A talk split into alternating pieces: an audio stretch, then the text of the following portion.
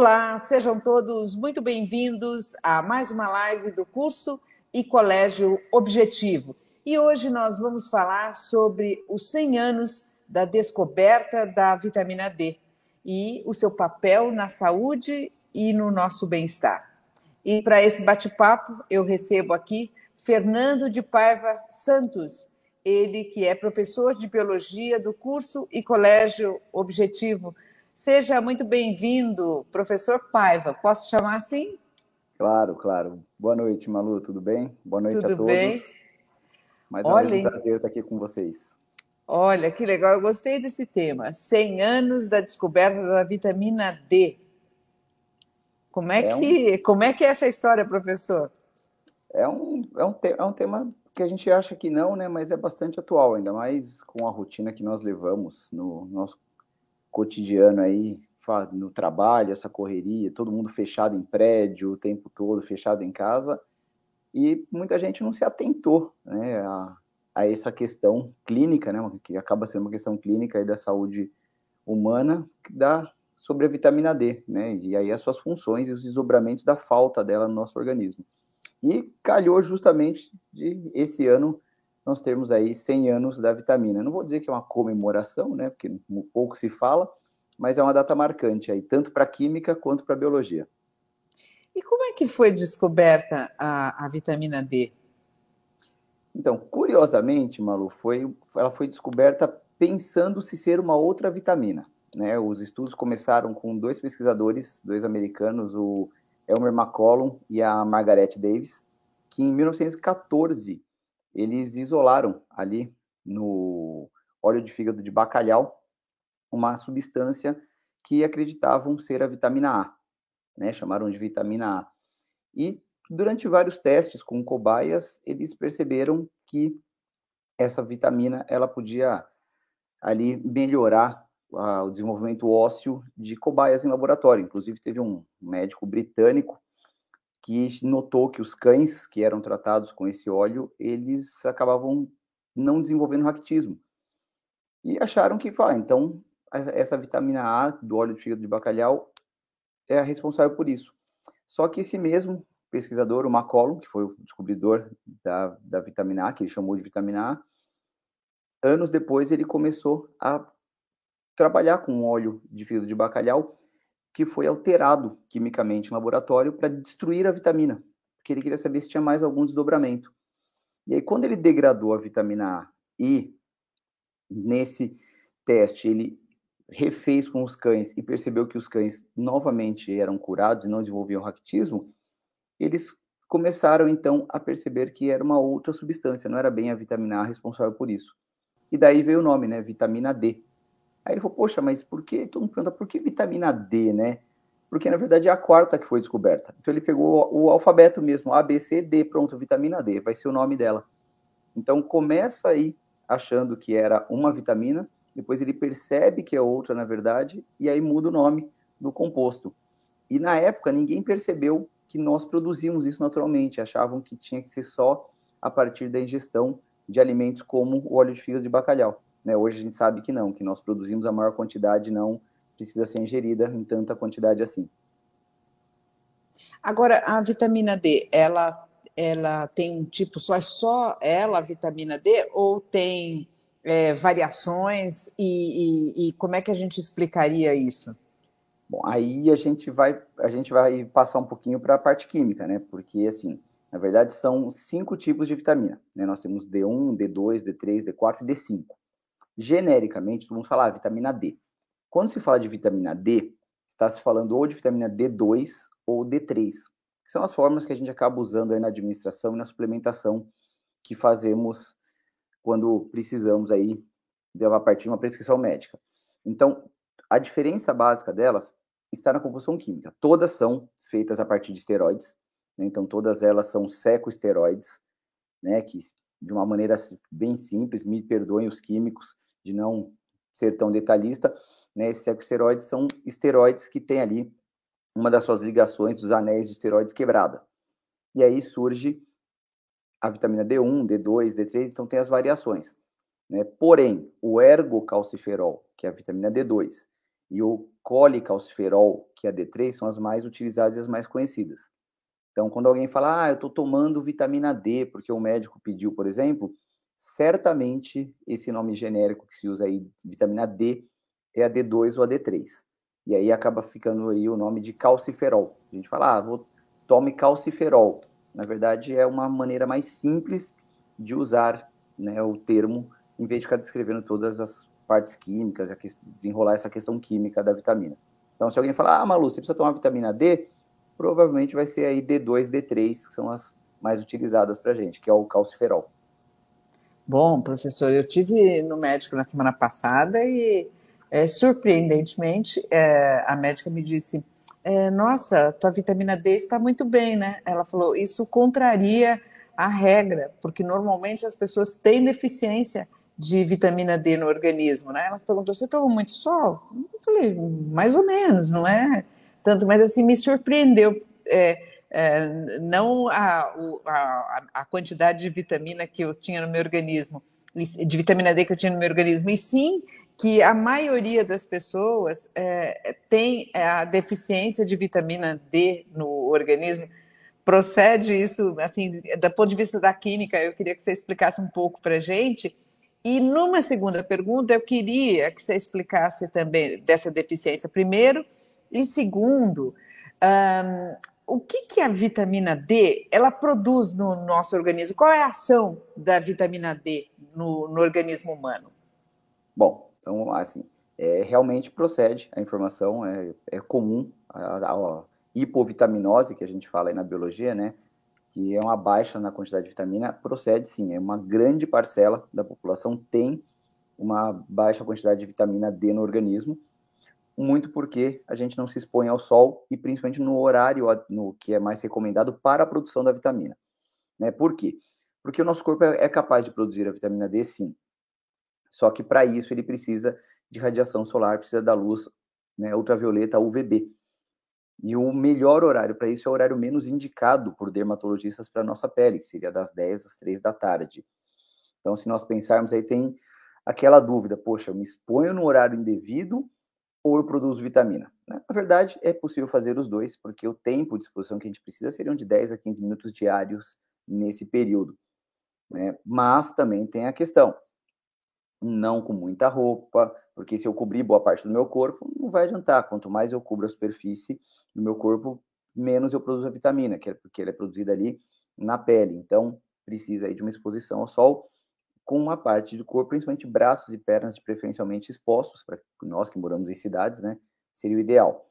E aí, o que, que essa vitamina vai fazer? Fala, poxa, mas por que eu preciso tanto dessa vitamina? Bom, a ativação da vitamina D vai ser importante na questão do metabolismo do cálcio. Né? A gente tem a manutenção dos níveis de cálcio e fósforo no nosso organismo devido à vitamina D. Então, a absorção de cálcio no intestino, a fixação do cálcio nos ossos, todo mundo conhece bem da questão da calcificação, eles estão atrelados à questão da vitamina D. Então, um dos papéis aí mais importantes que a gente fala é manter o equilíbrio do, do cálcio nos, nos, seus ossos para evitar aí uma descalcificação que levaria a uma fragilidade óssea. Portanto, é importantíssimo termos a vitamina. Haja visto que se a gente pensar, né, os idosos têm corriqueiramente aí deficiências ósseas, inclusive por conta de uma baixa produção de vitamina D baixa exposição ao sol e fazem reposições constantes. Fora isso, ah, mas é só isso, só a questão do osso? Não, a gente pode falar também da questão da massa muscular. Tem, já tem estudos aí que indicam que a vitamina D participa do processo de proliferação e diferenciação celular, além da questão do desenvolvimento da massa muscular. Então, questão de massa muscular, força muscular, né, suas funções aí vinculadas ao sistema muscular também dependem de ação da vitamina D. Então é bastante importante aí para vários aspectos, não só para a questão óssea, que é mais conhecido, concordo que é o que todo mundo mais fala. Tem até a questão do raquitismo, né? Na biologia ela ganhou até um apelido, né? Vitamina antirraquítica, por conta da sua descoberta e da sua principal ação que está vinculada ao esqueleto. Agora, uh, talvez eu devesse fazer essa pergunta para um médico, mas eu não vou perder a chance de te perguntar. O pai uh, por exemplo, uh, você que relacionou aí com, com, com o, a, a, indicação do dermato, né? Mas assim, é, quando a gente vai tomar o sol, tudo bem, para ter a vitamina D, aí, sei lá, 10, 15 minutos e tal. Esse sol é, precisa, pode ser com, com, com filtro solar, com celular, não sei de onde ia sair celular, com filtro solar ou não? Tem que ser o sol mesmo com o rosto limpo? Então, aí que tá, né? A contraindicação justamente é por conta disso. O ideal é que seja sem proteção. Então, sem bloqueador solar, sem filtro solar, né? Isso aí, não estou nem falando como médico, né? Não me atreveria a tal, mas os, os estudos biológicos indicam que o ideal é sem a proteção. Então, por isso, a dificuldade. Poxa, mas a recomendação dos dermatologistas é que entre 10 da manhã e 3 da tarde a gente evite se expor ao sol. Sim. Né? E para produzir a vitamina eu preciso desse horário por conta da radiação UVB. Então fica aí difícil, mas é um, é um, é um, é um tempo pequeno de exposição. Se a gente pensar 10 a 15 minutos, o que não acarreta danos muito severos pela questão dermatológica. Né? Mas o ideal sim é sem o filtro solar. Ah, muito bem, eu acho que eu estou certa, viu? Eu perguntei porque eu já tinha esse hábito, eu tinha ouvido falar, e aí peguei essa crença e fui fazendo, né? Mas é interessante saber. Agora, professor, é, nos alimentos, onde que a gente encontra o, a vitamina D? Então, o principal, né, a principal fonte aí alimentar, a gente vai falar da questão do óleo de fígado de bacalhau, que aí você fala, nossa, mas quem é que come todos os dias aí, ingere óleo de fígado de bacalhau, né? Tem gente que faz até uma emulsão, né? Compra emulsões para tomar, de colherada, ok?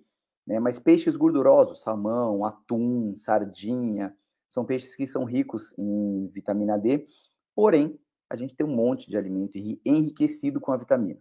Então, leite, por exemplo, iogurte, normalmente eles são enriquecidos com essa vitamina para massificar um pouco mais o consumo dela. Por outro lado, né, não vamos falar que a gente não precise de nenhuma fonte dessa, mas os relatos de dados técnicos aí dos estudos científicos falam que a nossa ingestão, na verdade, é responsável por cerca de 10% do total da nossa vitamina. Fala, poxa, mas e os outros 90%? Os outros 90% justamente são aqueles que nós produzimos. Então, nosso organismo produz a maior parte da vitamina e uma outra parte vem da ingestão. Né? Então, é, é bom a gente ter a parte da ingestão, mas a gente produz também uma boa parte. Só vale lembrar que esse sol não pode ter esse não pode ter filtro e a outra questão que todo mundo acaba se confundindo, ah, mas se eu estiver dentro da minha casa ou no meu escritório, por exemplo, ah, eu vou tomar sol, o sol entra pela janela, né? Tô tomando sol nesse horário aqui porque eu tô lá trabalhando, já coloco ali meu computador perto do solzinho. Então, o vidro não permite a passagem da radiação necessária. Então, o, radia, o vidro vai bloquear. Portanto, se quisermos fazer isso a partir da nossa casa, do nosso trabalho, o ideal é que você abra a janela, porque o vidro ele vai bloquear a radiação UVB. Hum. Nossa, fazia tanto tempo que eu tinha essa curiosidade, nada como entrevistar um professor em biologia, porque eu ficava pensando, sempre quando eu via o sol passar, uh, é, literalmente, né, através da janela, né, porque se ele atravessa a janela, eu ficava pensando, mas será que é a mesma coisa? Porque assim, esquentava, mas é. Ah. É a questão Aham. térmica, legal, mas é que justamente a onda, né, a radiação lá aí, que é a UVB, ela, ela, ela vai ser bloqueada no vidro, aí não vai adiantar. Ô, pai, eu quero puxar por um outro lado também. É, durante a pandemia, ficamos todos em casa, então, boa parte do tempo, né? Quem pôde, a grande maioria, ficamos todos não, né? A grande maioria, mas teve gente que uhum. precisou sair, evidentemente. E essa questão da pandemia aí a gente vai levar por uns bons anos aí ainda discutindo os efeitos e tudo mais, né? É, é, do que ela proporcionou, né? Em todas as áreas, né, pai? Mas assim, na sua área, é, é quando a gente fala de vitamina D, o que, que foi essa pandemia? O que, que causou? Uh, as pessoas será que diminuíram a quantidade? Elas tiveram que ingerir mais? Como é que ficou essa questão da vitamina D é, é, no episódio, vamos dizer assim, da, da pandemia?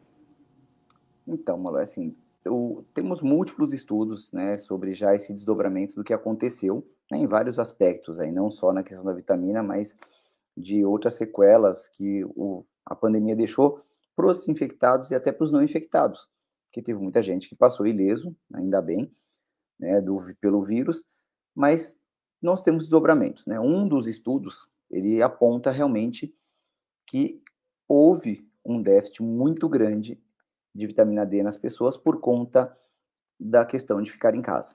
Né? O movimento aí Fique em Casa, né, de recomendação global, ele fez com que as pessoas não se expusessem ao sol. E quando o faziam, por estar dentro de casa, muitas vezes através do vídeo a gente acabou de conversar que isso não é o ideal.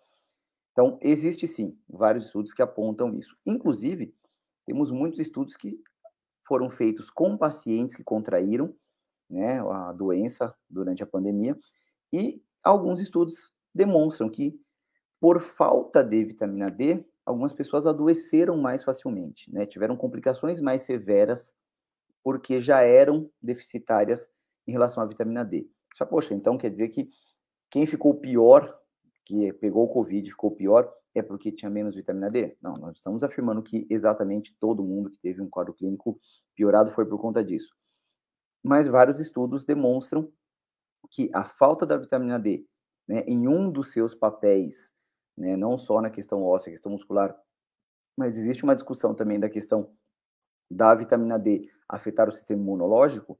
Quem já tinha um déficit de vitamina D acabou sofrendo mais efeitos quando contraiu a doença do que as pessoas que tinham a taxa de vitamina normal. Então, mais do que também só discutir a questão de ah, a população em geral teve, teve um decréscimo aí na taxa de vitamina, isso é fato, por não se expor ao sol, mas também a gente tem vários estudos que demonstraram que as pessoas ela, que pegavam Covid adoeciam, tinham quadros mais severos por conta da falta de vitamina. É assim, só que são, são vários estudos e a gente não pode ter aí algo que, to, totalmente conclusivo. Falar, então, obrigatoriamente foi por isso. Não, mas isso interferiu, isso facilitou a manifestação do vírus em pessoas que já tinham déficit da vitamina. Agora, pegando o extremo oposto, né? quer dizer, é, alguém que é, tenha tomado a vitamina D em excesso, é, o consumo exagerado, vamos dizer, de vitamina D, porque teve um momento ali da pandemia que ficamos todos assim assombrados. Eu lembro que uma nutricionista me perguntou no meio da pandemia, como é que tá? Você está tomando vitamina D? falei, nem sei, fui olhar e tudo mais. Aí, assim, que começou essa preocupação. Agora você estava falando é, da escassez, eu fico pensando também no, no, excesso, né? Quer dizer, alguém que tenha tomado muito, né? Espero que eu não, mas é, o que, que pode produzir isso no, no organismo, professor? Então, a, a questão da hipervitaminose, né, da vitamina D, ela é um quadro clínico difícil de ser atingido. Né? Primeiro, porque quando nós produzimos naturalmente, a taxa de produção é adequada. Né? Nosso corpo não vai produzir uma quantidade violenta, enorme de vitamina sem necessidade. Né? Mesmo, que, ah, mesmo que eu me exponha mais tempo ao sol, mesmo que você se exponha mais tempo ao sol. Porém, como muita gente faz suplementação de vitamina D, o que acaba acontecendo é que se essas doses não forem reguladas, você acaba ficando com excesso de vitamina. Mas assim, quando a gente fala em dose, vamos falar em números.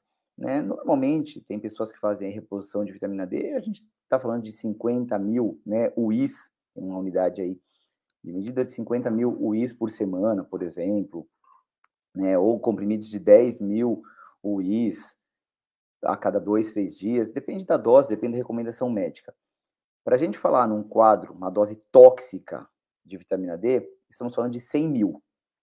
Então, é um nível muito mais alto, e assim, 100 mil ao dia durante 30 dias. Então, seria uma dose exagerada de vitamina, algo que dificilmente alguém vai fazer. Então, falar de ah, hipervitaminose normalmente está relacionado sim com suplementação. Suplementação feita de maneira irregular, sem uma prescrição médica adequada ou a revelia, né? Muita gente sabe que, infelizmente, muita gente faz isso. Já ah, me falaram que eu estou precisando, eu vou lá e tomo, compro vitamina e vou tomar que faz bem. Então, tem que tomar cuidado com isso. Agora, se chegar num quadro desse de hipervitaminose, nós temos aí vários sintomas, até, até sintomas aparentemente simples, como prisão de ventre, né, uma falta de apetite, uma queda ali no, no apetite, a gente fala de desidratação, né, muitas pessoas relatam fadiga, né, fraqueza muscular, cansaço, outras com muito irritadiças, mas o principal aí, o mais preocupante, é que isso pode levar a uma calcificação em tecidos do seu corpo, né, então calcificação aí em tecidos musculares, por exemplo, ou uma calcificação exagerada dos ossos, mudando ali a densidade óssea. Mas assim, para chegar nesse quadro, ela é, é bem difícil por conta dos, dos valores. Aí você fala, poxa, mas como é que eu sei? Né? Então, fiquei preocupado, fiz uma suplementação, será que eu tomei a dose certa? Né? Na dúvida, os exames não são complicados, é um exame de sangue que vai medir lá a dose de vitamina no seu sangue e por ali a gente consegue saber se tem excesso ou não. Né? Não é nada, o exame não é complexo para descobrir essa hipervitaminose e é bem difícil de chegar a esse quadro. O Paiva, agora eu quero entender o seguinte, quer dizer, é, por exemplo, a hora que você estava falando do sol, a luz indireta, ela também funciona? Que, que nível de exposição? Você falou do tempo, ok? É, falou do filtro, do, do né, de não usar o filtro, até que, é, vamos dizer, você tome essa quantidade de vitamina D necessária para o seu organismo. Mas, assim, é, qual é, é, vamos dizer, a, a indicação é, ideal? Como é que. Porque tem muito. Assim, a gente olha, as pessoas dizem. A vitamina D é, vitamina C, né? parece que fica aquela coisa, todo mundo entende um pouco, né? Então, assim, a gente nota é, que é, verifica mesmo no dia a dia assim, muitos mitos sobre a ideia da vitamina D. Eu queria que você, como um especialista e um estudioso do assunto, pudesse esclarecer para as pessoas que estão nos assistindo é, a, o, como fazer uso correto da vitamina D. Bom, eu recomendaria como, como biólogo, primeiro procurar né, um, um médico, né, um médico de confiança, um médico que faça um acompanhamento para fazer uma dosagem de vitamina. É o primeiro passo para a gente saber se é necessário uma reposição ou não. Né? O médico, com certeza, aí, diante de, de análise dos seu, seus dados clínicos, ou ele recomenda uma suplementação, caso necessária, ou então, não, se, não, se, se não é necessária, porque provavelmente a pessoa já tem ali uma exposição ao sol adequada. Né? Que, quando a gente fala exposição ao sol adequada, hum, é complicado exatamente pelo fato de que a luz indireta, falar, ah, mas eu estou o dia inteiro com, com lâmpada ligada, né? essa luz indireta não vai estimular o seu corpo a produzir vitamina D. As suas células não vão produzir a vitamina D. Por quê? Porque não tem ali a radiação UVB, que é a radiação necessária. Então tem que ser o raio ultravioleta tipo B, que é o necessário para a sua célula ser estimulada e produzir a vitamina. Porque tem a questão da constituição do colicalciferol e tem a, a questão das ligações, precisa da radiação para poder ter a estrutura da molécula. E aí que você fala, ah, então, caso necessário, né, as doses lá de suplementação vão ser lá de doses de ataque, quando está muito baixo, né? Às vezes as pessoas se deparam aí com níveis inferiores a menos da metade do necessário no organismo, do mínimo aceito ali, do limite mínimo, e aí o que a gente chama de dose de ataque, né? São doses bem mais altas no, no, no começo, né? comprimidos de 50 mil, por exemplo, para depois reduzir essa dose até você acertar. Mas a longo prazo, precisa da exposição ao sol. Então, recomenda-se aí que a gente consiga, nesse horário, entre 10 e 3 da tarde, se possível, todos os dias, se expor aí um pouco ao sol, deixando as partes do corpo né, o mais descobertas possíveis. Então, de camiseta, para deixar os braços expostos, porque senão você fala, ah, vou sair no sol, mas eu saio no sol. Ah, tá frio, né, nos dias que estão frios, aí eu ah, vou sair no sol de moletom e coloco ali um gorro e vou lá tomar sol. Então, não vai adiantar muita coisa, você cobriu todo o seu corpo. Né? Tanto que tem um dado curioso, um estudo feito aqui em São Paulo, que numa cidade enorme, né, cheia de motofretistas, né, os famosos motoboys, e você fala, nossa, os caras andam o dia inteiro no sol trabalhando, né, o dia todo, e eles têm falta de vitamina D. Fala, mas como que um cara desse tem falta de vitamina D? Ele tá o dia inteiro sentado tomando sol, só que ele tá com o corpo todo coberto. No máximo, ali tem a mão de fora só. Então, é uma superfície muito pequena. Então, a gente, quanto maior a superfície exposta, melhor vai ser.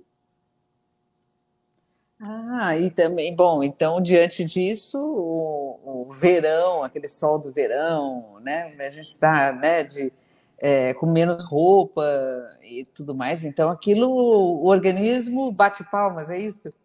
Sim, organismo bate palmas. Tem, tem, tem alguns dados de estudos que foram feitos aí em, em países que as pessoas têm um verão bem quente, que as, as taxas de vitamina D durante o verão ficam acima do, do limite mínimo, então ficam no limite ali na faixa aceitável, e no inverno as pessoas têm falta de vitamina D.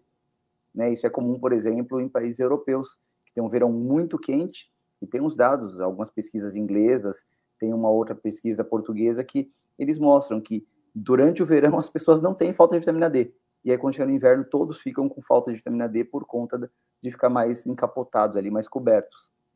Então, o verão aí, o sol do verão é um grande aliado para a gente. Agora, tem diferença, por exemplo, da vitamina D para homens e mulheres ou é sempre a mesma coisa? Não, a produção para ambos é a mesma. Né? A gente, nos, nos estudos que eu conheço, estudos que eu, que eu li, não todos eles são tratados como iguais. Então, todos produzem a vitamina D, porém, nós sabemos que fisiologicamente, né, por conta até da testosterona, os homens têm uma massa muscular um pouco maior. Então, tem uma diferença, por exemplo, na falta de vitamina D afetar mais a parte muscular em homens do que em mulheres. Por outro lado, a, a deficiência da vitamina D nas mulheres com, com idade um pouco mais avançada, elas acabam acarretando em problemas ósseos mais severos do que nos homens, até por conta dessa questão hormonal. Então é mais comum, por exemplo, a falta de vitamina D nas mulheres levar a quadros como osteoporose, que nos homens é um quadro mais difícil de você encontrar. Só que a questão muscular nos homens vai ser mais intensa do que nas mulheres. Mas para a questão da produção, os dois organismos produzem na, na mesma proporção. Agora, existe, é, se nós todos somos suscetíveis né, à vitamina D, é, existe algum grupo de risco é, em relação à vitamina D? Ó, grupo de risco nós temos para hipo, hipovitaminose, e o grupo de risco, na verdade, é encabeçado ali pelos idosos. É uma questão de, já de deficiência metabólica até mesmo ao longo da vida, né? A gente sabe que o processo metabólico deles já é mais lento, né? então a questão de envelhecimento geral do organismo leva a uma menor produção da vitamina. Então, quando a gente fala de grupo de risco, talvez os idosos ali são os que vão encabeçar a lista. Mas a gente tem a questão das gestantes, por conta da, do compartilhamento de nutrientes com o feto, também são, são outras que são suscetíveis aí a ser chamada de grupo de risco, de ter uma necessidade maior da vitamina, até de reposição. Lactantes, pelo mesmo motivo, né, produção do leite e transferência de nutrientes. Mas pacientes bariátricos também aparecem ali como grupos de risco por conta da absorção durante a ingestão, da, de ter sido aí, ou, ou, ser submetido a, a esse tipo de cirurgia.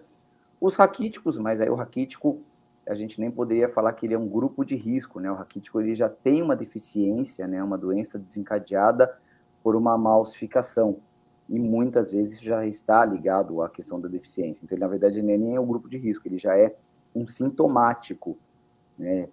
Mas assim, os principais mesmo seriam as, os idosos, as gestantes lactantes, que são ali os mais preocupantes. No geral, como todos nós ultimamente por conta de rotina de trabalho, de pandemia e de outros motivos, nos, estamos nos expondo cada vez menos ao sol, todos vamos acabar tendo esses problemas. Mas uma atenção maior para essas pessoas que têm aí já alguma deficiência, né? Por exemplo, imunodeprimidos, né? Pacientes aí que fazem quimioterapia, né? tratamentos oncológicos, ou soropositivos que têm problema imunológico, os que têm deficiência imunológica também são preocupantes por conta da ação né, da vitamina D na, no metabolismo de glóbulos brancos. Então, esses também entram ali como grupos preocupantes. Né? Mas a gente só tem que tomar cuidado quando a gente fala grupo de risco, parece que é alguma coisa muito perigosa, ou tem gente que pode entender errado, falar ah, grupo de risco ou algo que eu não devo me aproximar. Né? A gente sabe que aqui estamos falando de uma deficiência nutricional ou metabólica quando a gente não consegue produzir, né? Não tem nada de transmissível, não tem nada aqui para se preocupar quanto a disseminação de nenhuma doença, mesmo que ela seja ligada à falta de vitamina, né? Agora, eu queria voltar no, no assunto da pandemia, porque eu fiquei com uma outra dúvida. Uh, bom, é, durante a pandemia, muitos de nós, né, uma grande parte do planeta não pôde sair de casa.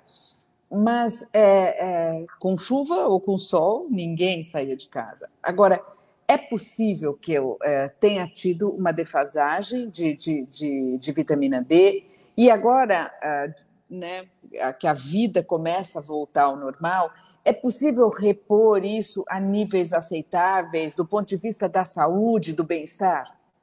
Sim, sim. A reposição da vitamina é, ele é, é um processo bastante tranquilo e é reversível. Então, mesmo que nós tenhamos aí passado esse longo período aí com uma deficiência da vitamina, é possível isso ser recuperado num prazo curto de tempo. Né? Se tratando de vitamina D, o prazo é curto, ainda mais se fizermos uso aí de suplementação com, com prescrição médica, isso é simples de ser revertido. Né? O quadro ele foi bastante preocupante, né? ainda mais por conta que os estudos apontando que quem tinha deficiência é.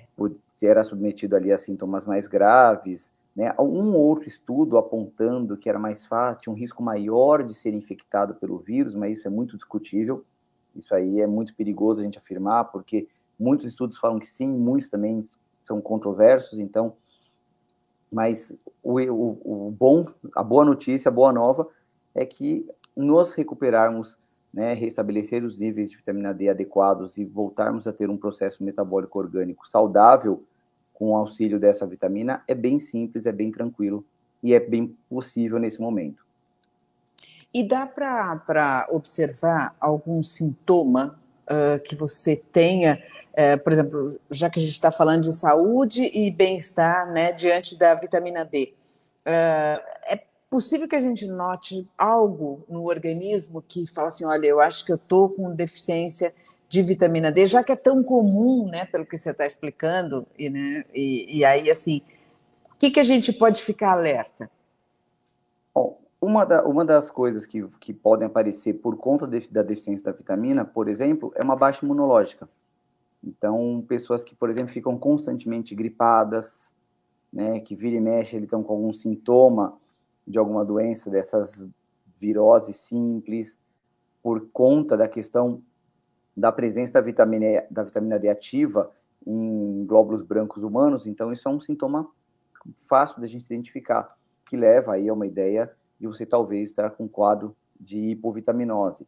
Né? Um pouquinho ali de fadiga, de cansaço, né, mas não são sintomas muito graves. Quando começam a aparecer os sintomas mais graves, né, esse quadro já está estabelecido há mais tempo, mas os primeiros ali, a gente poderia ir por esse caminho, de ter ali um, uma, uma certa apatia, né, um certo desânimo, e também a questão de você toda hora acabar ficando doente por conta da baixa imunológica que está atrelada a, não só a vitamina D, mas a outras também.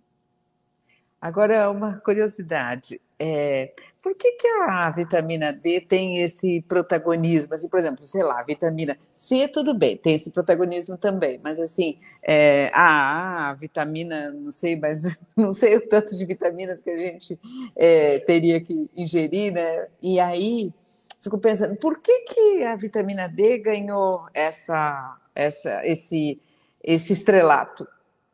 Na verdade, a notoriedade dela veio muito por conta da questão óssea, né? Como está vinculada à formação do esqueleto, à manutenção dos níveis de cálcio no organismo, e o cálcio é importante para outras coisas, não só para a questão do osso, né? Para questão da coagulação, também para contração muscular. Então, por conta disso, ela ganhou um protagonismo, porque os sintomas eram facilmente identificáveis, né? Mas aí, se a gente for pegar, ou, todas as vitaminas são importantes, mas a gente tem que aceitar aí que o protagonismo da vitamina C e da vitamina D eles são bem notórios na, no cotidiano de todo mundo, né?